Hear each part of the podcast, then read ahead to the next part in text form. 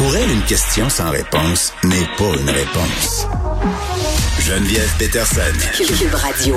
Carl Marchand est avec nous. Salut, Carl. Bonjour Geneviève. Bon, on a dit euh, lors de la première vague de la pandémie, puis on n'est plus capable de l'entendre, cette phrase-là, qu'il allait falloir se réinventer. Oui. On l'a beaucoup dit euh, aux artisans de l'industrie culturelle. Puis là, je disais tantôt, euh, puis on aura Mireille Desglin par ailleurs un peu plus tard à l'émission, Carl, pour nous parler de cette soirée euh, ce soir pour euh, bon ramasser des fonds pour une cause qui lui tient à cœur. Les théâtres qui rouvrent le 7 Ouais. février. Mais euh, le monde culturel a perdu des plumes. Il y a des gens qui ont décidé de faire autre chose. Et là, euh, tu me parles d'un comédien qui a décidé de s'ouvrir un café. Martin Larocque, qu'on avait vu dans Virginie notamment. Ben oui, Pour oui. les plus vieux d'entre nous, euh, Geneviève, Oui. je sais pas si tu te rappelles de la série québécoise Urgence, mais il faisait le méchant concierge dans la première saison Ben, Mar- d'Urgence. Martin Larocque, là, c'est tu quoi? Moi, il m'a plutôt marqué cet homme-là. euh, oui, parce que c'est un très bon comédien, mais aussi parce que il faisait la promotion des pères à la maison. Oui. Tu sais, lui, il était très impliqué avec ses enfants. C'était la première fois qu'on entendait un homme, en tout cas, moi, c'était un peu la première fois que je l'entendais, Ah là, dire, ben, écoute, moi, c'est moi que j'aimerais ça rester à la maison, puis euh, c'est ça. Les hommes au foyer, c'est cool. Donc, moi, c'est c'est comme ça Ben m'a marqué, oui, Martin. euh, euh, Martin Larocque, père de trois garçons, puis c'est ça. Donc, il caressait ce rêve euh, d'avoir un café depuis longtemps, et comme plusieurs, le téléphone sonnait pas. Comme Ben oui. plusieurs comédiens. Donc, Mm-hmm. euh, c'est, on, on se rappelle, ces deux derniers grands rôles à la télé, c'était dans la saison 1 et 3 de District 31. Il faisait un moteur, là, le physique de l'emploi, la barbe. Oui, assez corpulent. Manque un peu de cheveux. Oui. Alors, ben, c'est ça. Mais bref, il raconte son histoire parce que lancer un café en pleine pandémie, il ouvre ses portes cette semaine pour la première fois, un café Le Maudit Bonheur, rue Bélanger à Montréal. Et pourquoi je te parle de ça, Geneviève? Parce que je me pose aussi la question Tu depuis le début de la souvent des- pandémie. des je te parle cafés, de café, mais c'est parce Souvent? que je réfléchis souvent au geste lui-même. On est Oui. dans un métier, bon, on est dans un métier intellectuel. C'est le cas de plusieurs personnes. On a des ordinateurs devant nous. euh, puis pour la plupart d'entre nous, si je te posais la question, est-ce que tu aspirais à être derrière un clavier d'ordinateur à peu près 8 heures par jour euh, pendant tes Moi, je études? t'aurais répondu oui, parce que... Oui.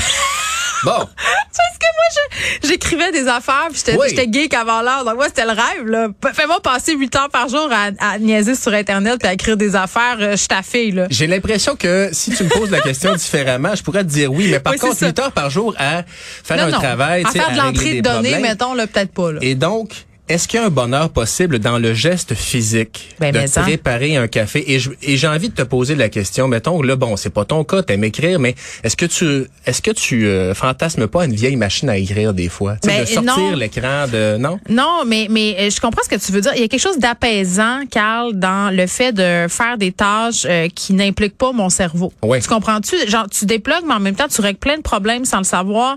Moi, je suis l'ayatollah du ménage des bas. Euh, quand je Le ménage des bas. Ouais, quand ça va. Moi, je classer des tiroirs là, puis classer des affaires dans ta maison là, c'est un peu aussi comme classer ta vie. Et j'ai l'air d'une femme au foyer désespérée là quand je dis ça, mais en même temps c'est tellement vrai. Moi, je règle mes problèmes, euh, soit mes nœuds d'écriture, euh, mes mes problèmes de chronique. Tu sais quand tu, mais je donne un exemple super concret là. Je dis ok, euh, vendredi je vais écrire sur un sujet, je sais que c'est délicat, j'ai un espace limité dans le journal pour le faire. Faut que je, faut que je trouve une twist qui me permet de le faire. Et là toute la semaine je me dépatouille avec ça puis ça marche pas. Ouais. Ben, petite séance de vélo de spinning, Ah. euh, petit reclassement du garde-manger, puis pouf, ça arrive. Ben, ça, tu vois ça, ça se règle. Et pourtant, euh, j'avais une professeure d'université qui me disait que ça, c'est le syndrome de la vieille hollandaise, par contre. le syndrome de la vieille Je hollandaise. m'identifie beaucoup à la vieille Old- Old hollandaise. Dutch, pour ne pas la nommer, Oui, le oui. produit nettoyant, parce Oui. que cette prof-là me disait quand je faisais ma, ma thèse de doctorat, la Ouais. maison chez nous n'a jamais été aussi propre. Mais oui. Parce qu'on pense que l'éclair de génie va venir autrement quand on va faire autre chose. Et Mais ce qu'elle nous disait, ben elle ce qu'elle disait c'est non malheureusement. Ah.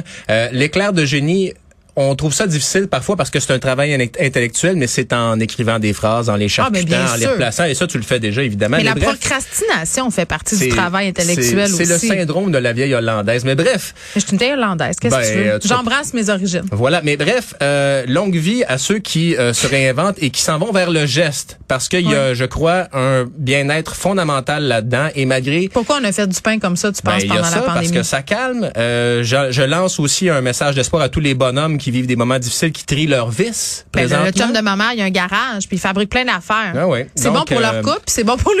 Ben oui, c'est ça. Mais bref, allez, allez prendre un café chez, chez, ces gens qui se, se démènent. Redis-nous le nom du... Martin Larocque, le maudit bonheur sur Bélanger. Ok. Puis, euh, ben c'est ça, un message de donc d'espoir pour tous ceux qui ont dû se réinventer en raison de la pandémie, parce que c'est ça, Martin Larocque le disait, il y a trois enfants, faut les faire vivre, alors ça passe par un café. Euh, Mais en même temps, j'ai envie de te dire que c'est peut-être pas le modèle d'affaires le plus safe ben en ce moment. c'est sûr que c'est pas nécessairement. pense que tu parlais de vis tantôt. Tantôt, peut-être s'ouvrir l'usine de vis, c'est peut-être En même moins temps, risqué. En même temps, il manque de main-d'œuvre et les matériaux sont chers. Oui. oui, ben c'est ça. Je sais Mais- pas. mais Je- moi, disait- je salue les gens oui. qui ont le courage de se partir en, en affaires en Et ce moment. justement, il faut faire attention à ce que l'on souhaite parce que Martin Larocque le disait, je pensais que c'était dur faire des répétitions avec Denise Filiatro.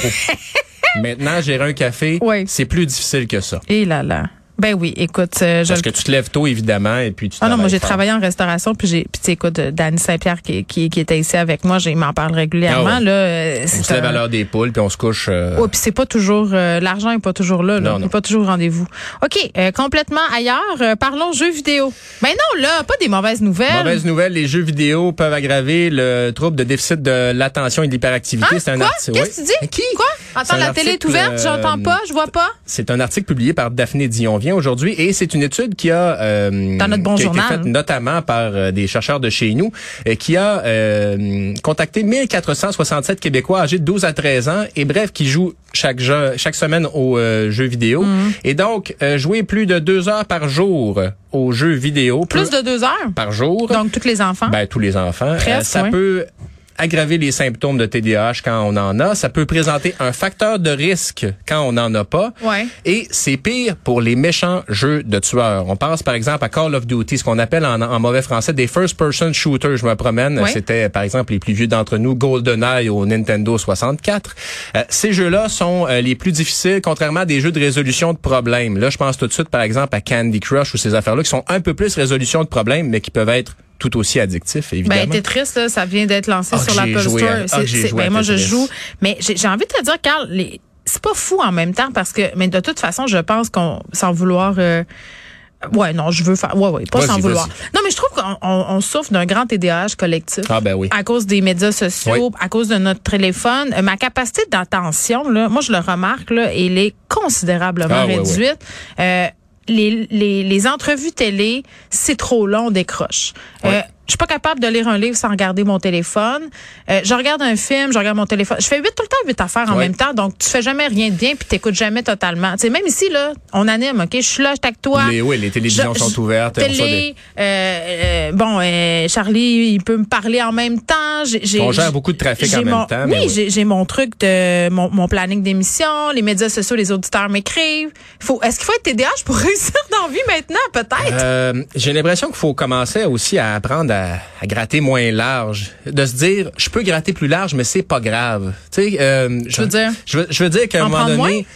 euh, je dis pas que tu grattes trop large, loin de là. C'est juste que euh, je me dis des fois quand on se ressente, il y a quelque chose d'apaisant de faire juste une chose à la fois. Et quand on Mais réussit à atteindre cet état-là, Mais juste être dans le moment. oh mon Dieu. être dans le moment présent. Tu sais, moi, c'est terrible. Là. Je, je me suis rendu compte, je partage des repas avec mes enfants et je suis là physiquement. Ouais. Mais mentalement, parfois, je suis zéro là. Je suis ailleurs. Je pense à ici, je pense au journal, Ben oui, je pense à, c'est- aussi la vie qui va vite, complotistes, mais- je pense mais- à tout. Là. Mais euh, le, le simple fait de s'arrêter pour prendre un repas en famille, par exemple, euh, j'étais en télétravail la semaine dernière et ma conjointe également, ce qui fait qu'on on a pris nos repas à table le soir ensemble, Oui. sans écran. Puis là, c'était Et tu te compliqué? dis- ben, c'était, non, c'était simple, mais c'est juste que tu te dis, OK, là, on va prendre un- une demi-heure sans écran. C'est peut-être pour ça l'épidémie de divorce. Hein? Les gens décident de prendre des de résolutions, puis là, oups, oh, oh, il faut se parler. J'aimais mieux écouter Grey's Anatomy que te parler. Ben, écoute, moi, je, je- l'affaire euh, pendant la pandémie, je pense que les gens ont réalisé, c'est que c'est facile d'être en couple, mais de pas être en couple. Oh Comprends oui. ce que je veux dire? Oui. Mais trop boulot de dos. Tu t'en vas le matin, tu dompes les enfants à l'école. Mais là, avant de les domper, Carl, là, T'es- C'est parce que... c'est parce que t'as fait le lunch, c'est pas vraiment parler, Ouais. là. T'es une équipe de je, parents, je- je compare la, la pandémie à une, une, Une game de, de chaises musicales qui s'est arrêtée. Et là, t'es assis, la musique repart pas, là. Elle est pas repartie encore, mais là, t'es assis à côté de ton chum ou ta blonde, puis la musique est pas repartie. Tu te dis C'est là, qui, ça? euh, C'est qui? Est-ce que je suis content d'être assis à côté de cette personne-là? Ouais. Ben, ben oui, parce que justement, là, je te disais, l'école, après ça, on travaille toute la journée, on revient, c'est le souper arsenic hour, là. C'est les bains, Ouais. c'est les devoirs. Puis tu t'es fort, toi deux, devant une série où chacun de son bar euh, a passé 9h30. Regarde son téléphone. C'est quand même facile de pas se parler. Mm. Hein? Il y a des couples qui vécurent heureux, euh, hein? Sans se parler, heureux, entre guillemets, très longtemps. En même temps, ça, le bonheur, hein, c'est comme une sauce à spaghetti, tu fais ça comme tu veux. Ah, on se laisse là-dessus.